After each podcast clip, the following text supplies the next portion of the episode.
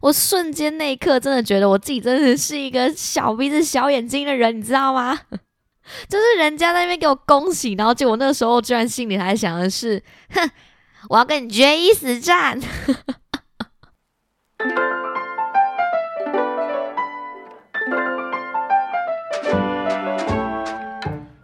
Hello，大家好，欢迎收听《管不了这张嘴》，我是小赖。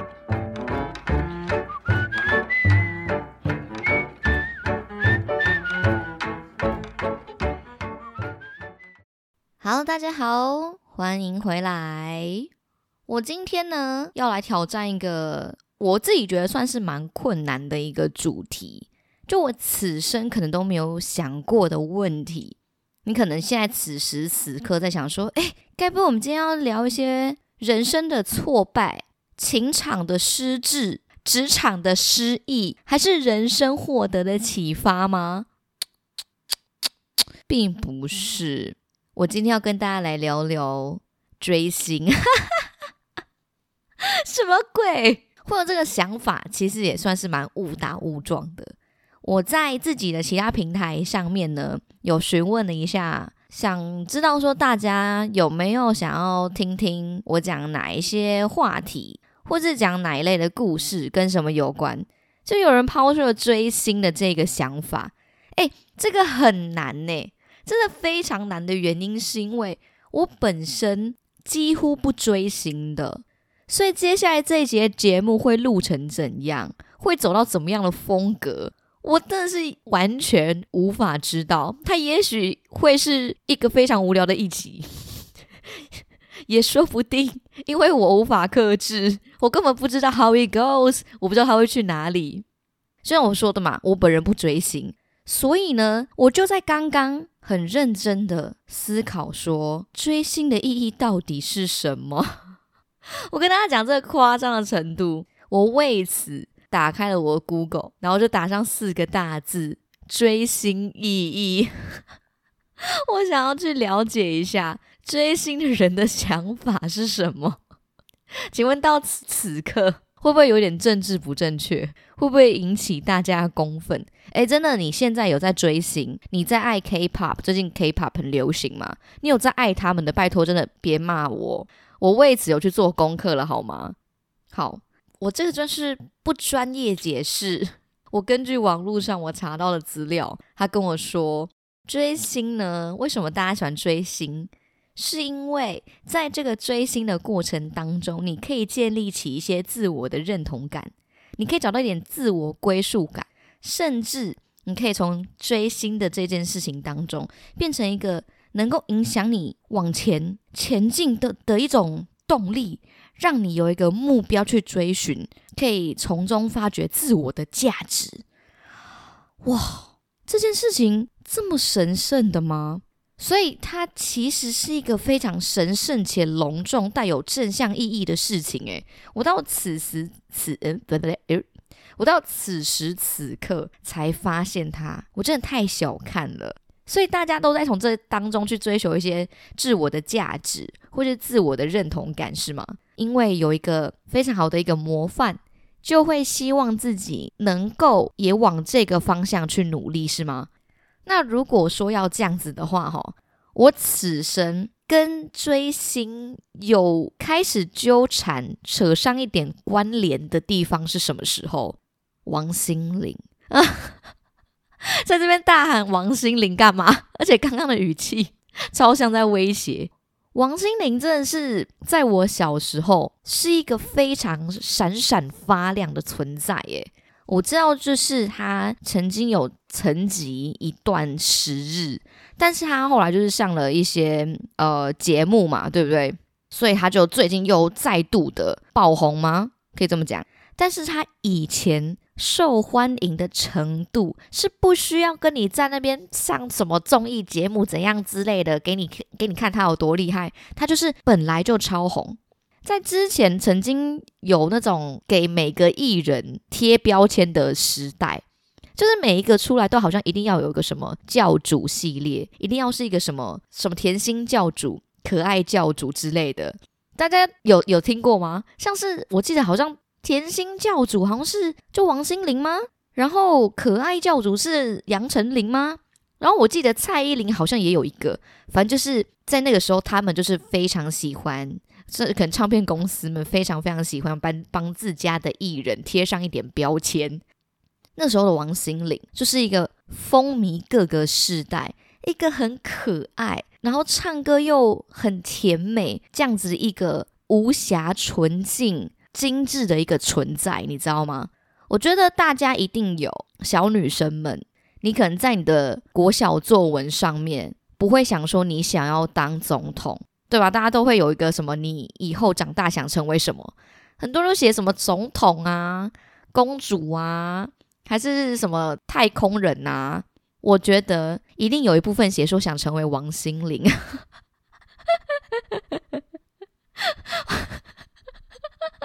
自己讲完这一句，觉得 超级荒唐。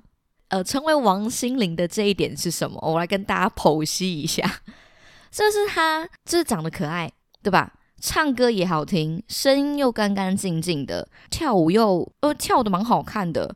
所以她真的是在可能年轻女生里面啊，我那时候啦，年轻女生里面算是一个楷模。她影响我的程度呢，也许哦超过我自己本身能够所想象的。因为那时候非常红嘛。他有非常非常多首歌，大家可能现在也都听过，什么“当你啦”“爱你啦”“哈尼啦”，这种都是种很甜蜜类型的歌，我都会唱。我甚至连什么“乌沙乌沙”还是什么什么“天空是绵绵的糖”，完蛋！我现在讲到这边，我已经不确定到底有多少人听得懂这些东西了。反正他以前的这些歌。我都会唱，甚至因为实在太可爱了，为此还很努力的想说，希望可以学起来它里面那些舞蹈动作是怎么跳。我跟你讲，有跟我去唱过 KTV 的朋友们，都大概会知道我对王心凌的歌略知一二，甚至是知道什么地方要拍手还是怎么样之类的。原因就是因为我小时候有很深的心灵底子。好荒唐，这段真的好荒唐。所以我那时候每天几乎放学回到家，然后就是打开 YouTube，然后看他的那些呃 MV，然后看他怎么唱、怎么跳，然后就觉得哦，他好可爱，我要成为这个人，我以后要成为这个人。他就是我的呃漂亮启蒙。我觉得他跟蔡依林应该可以算是我的漂亮启蒙，但是他又在比蔡依林多了一点点这样子。我就也不知道哪里来的想法。我心里就有一种，我以后会是个唱跳歌手。我这哎，这件事情我也没有跟任何人讲过。哎，我 deep down 在我自己内心的深处，觉得我以后想当唱跳歌手。我比较不常提起这件事情，但是我其实在国小的时候，就因为很喜欢唱歌，所以呢，有想要加入合唱团。到了国中吧，那时候的音乐课对于我来说也都是一个易如反掌的事。有时候因为音乐课，其实你要去考唱歌，然后老师可能会教一首歌，说你可能呃下一次的期中考要考这个。对我来说易如反掌，就是简简单单的。甚至我还记得我们在国小的时候有一次。好像是类似同乐会还是什么的，我们班上呢就举办了一个类似才艺大会，所以大家就是上台表演，然后下面的人呢就会吃饼干啊，然后在那边玩啊之类的。我有这个印象，可是我不确定到底实际上那个庆祝的名目到底是什么。反正总而言之呢，我们就为此，我跟另外几个好朋友准备了一个节目。我们那个时候直接在大家面前大唱特唱《光良的童话》，我们直接把那个同乐会的现场当成一个 live band，你知道吗？我们直接当成驻唱歌手在唱，还因为这件事情花了非常非常多的午休的时间来练习，因为我觉得这个是我们身为歌手的自觉。身为一个歌手。自主练习是很重要的，我就 从国小、国中都一直在觉得我在往唱跳歌手的路前进。哦，我真的要讲不下去了，这一段真的是好羞耻。到了高中的时候，加入了我们学校的热门音乐社，现在应该还是有吧？热门音乐社、热音社，然后跟人家组 band 唱歌，自己担任了主唱的角色。哎，我这个到现在其实不太常提起，因为我后来就发现这个世界蛮残忍的。你随便掐指一算，比你唱个好听的人多太多了。我之前还会就是沾沾自喜，觉得啊自己应该还算是一个会唱歌的人，毕竟我可能是未来的明日之星，你懂吗？我那时候想要成为歌手哦的这一个想法。严重到什么程度？妄想到什么程度？就是我都觉得会不会自己被星探发现？到底完了，大家听完就会觉得我就是一个充满妄想的小孩啊！我这样这么多集下来，就觉得是自己是一个充满妄妄想症的孩子诶。以前呢，在路上还蛮常会有那种星探的，我不知道大家知不知道，就是会有人走在路上，可能看你觉得哦，什么漂亮或什么等等之类的，就会拿个名片给你，然后就说自己是哪一个哪一个明星的事务所，然后要发掘新人。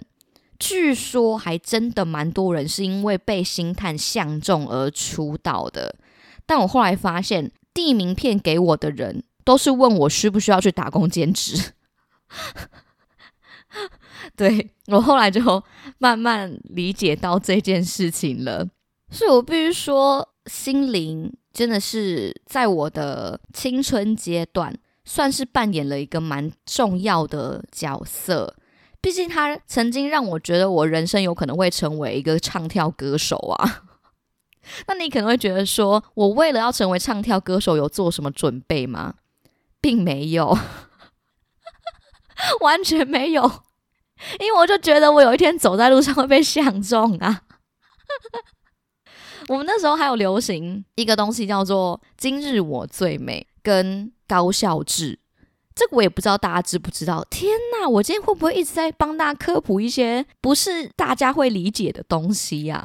就是以前好像苹果日报吧，对，那个时候报纸还很盛行哦，它会有一个专栏，上面你会看到。他们能可能编辑吧，然后去街头找到漂亮女生，然后就帮他们拍照，他就会出现在苹果日报的头版，然后就会有一个很大的位置，然后写的“今日我最美”。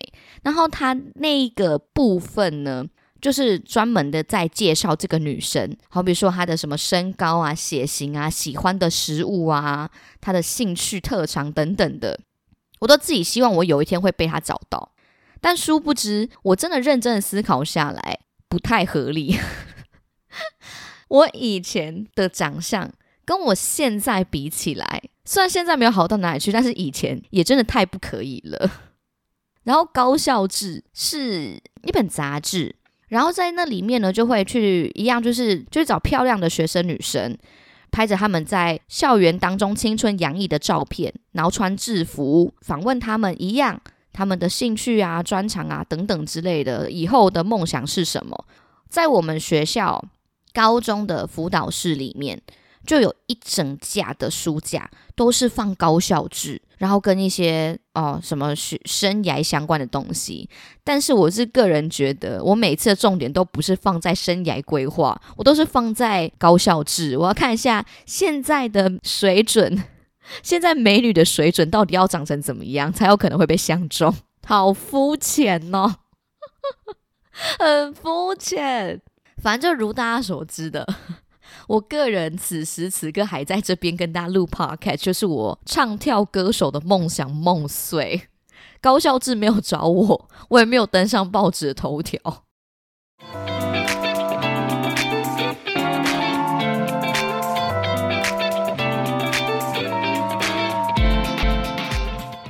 到最近一次，我比较像是有追星的这类性质的活动，大概是在去年吗，或是前年？我生日的时候呢，诶，我朋友送了我卢广仲演唱会的门票，然后就说要当我的生日礼物。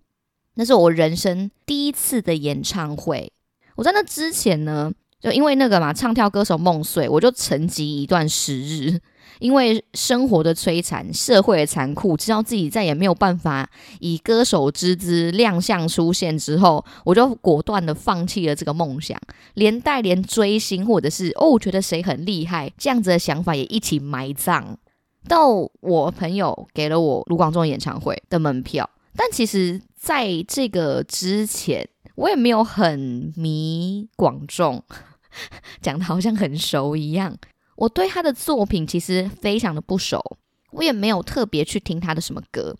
但是因为那时候要去参加演唱会嘛，所以我就做足了功课。我在去参加演唱会的前一个礼拜，我开始疯狂猛爆的狂听卢广仲的歌，因为我很怕我去了演唱会之后，诶，发现歌都不会唱。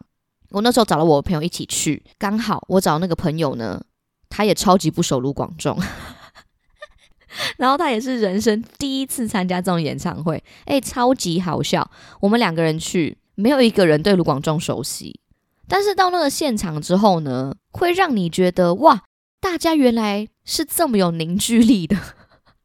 你平常都感觉不太到台湾人民对于什么东西有特别凝聚力，你知道吗？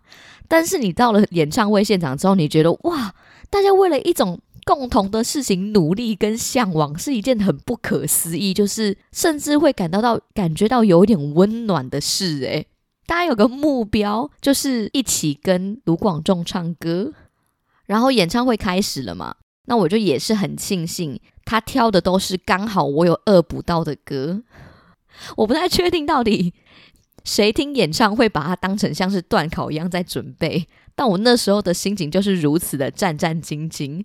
我就在想说，哎，我来 准备一下这个歌单，不知道会不会被猜对。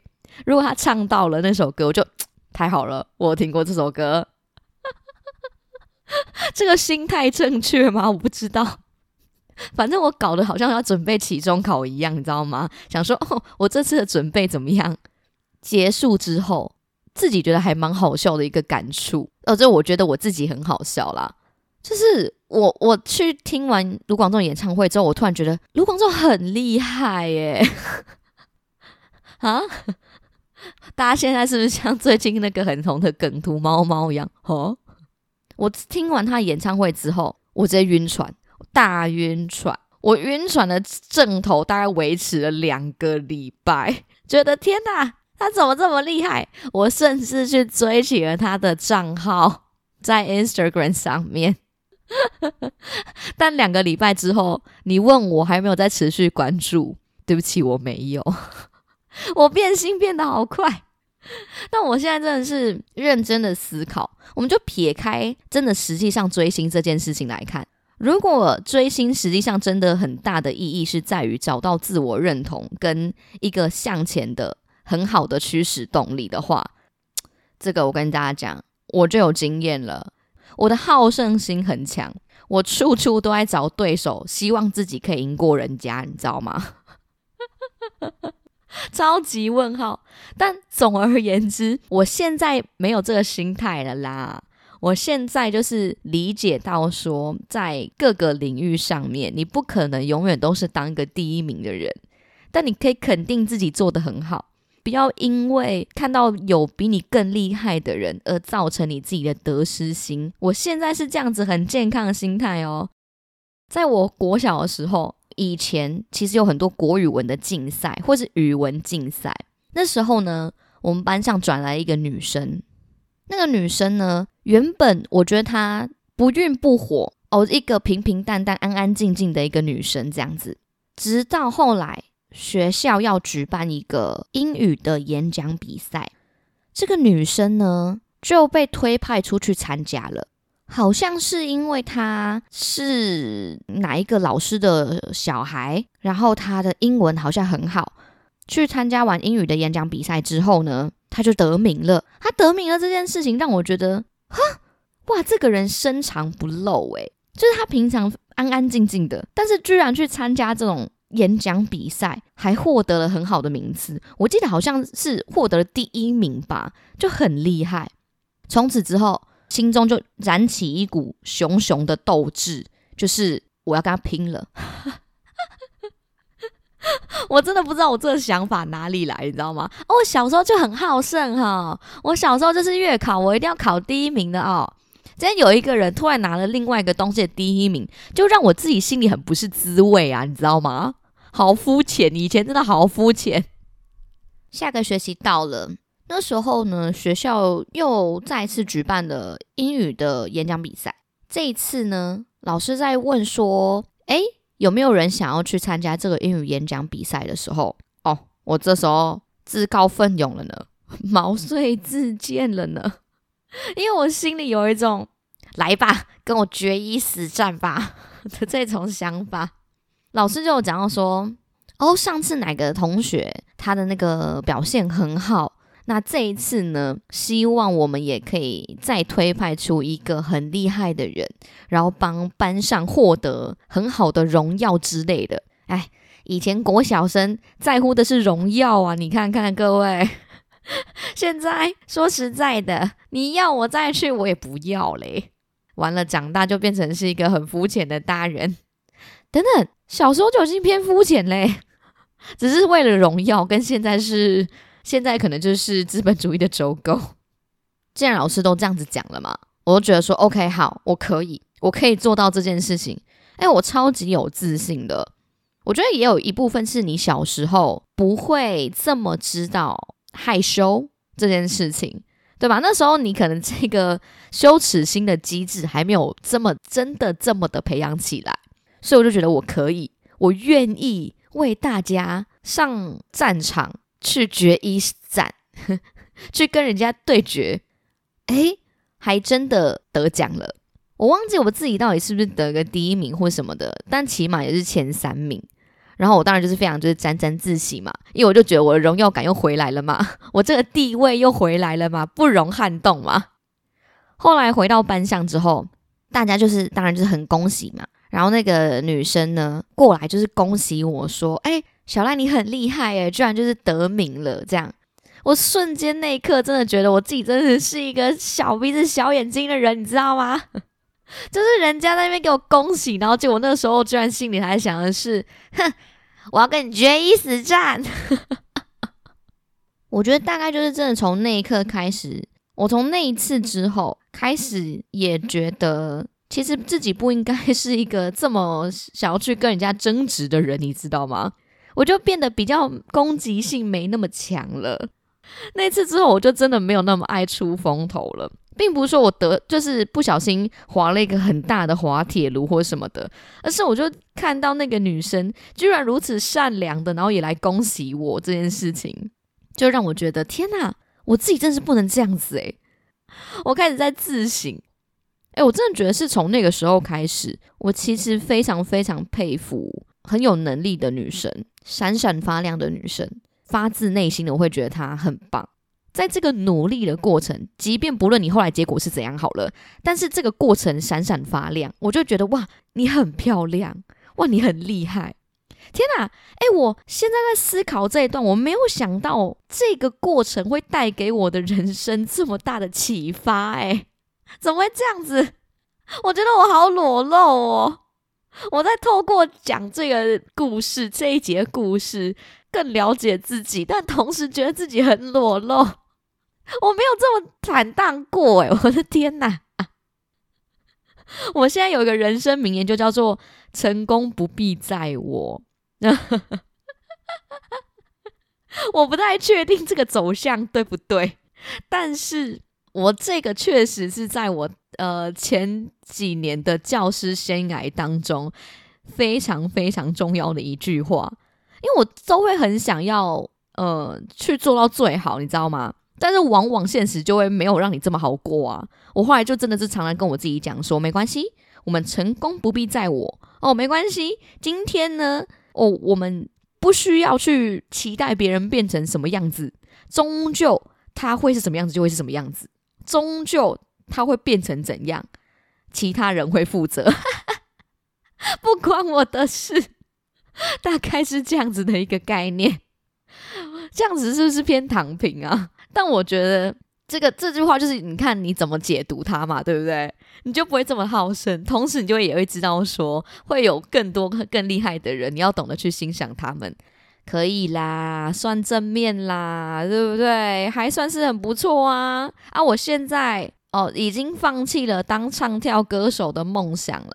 但我必须说，如果如果大家哦想要支援我出道的话，我也是不排斥的哟。该不会是因为这样，我现在在守自媒体吧？难不成这个梦一直在我心里吗？黄心凌。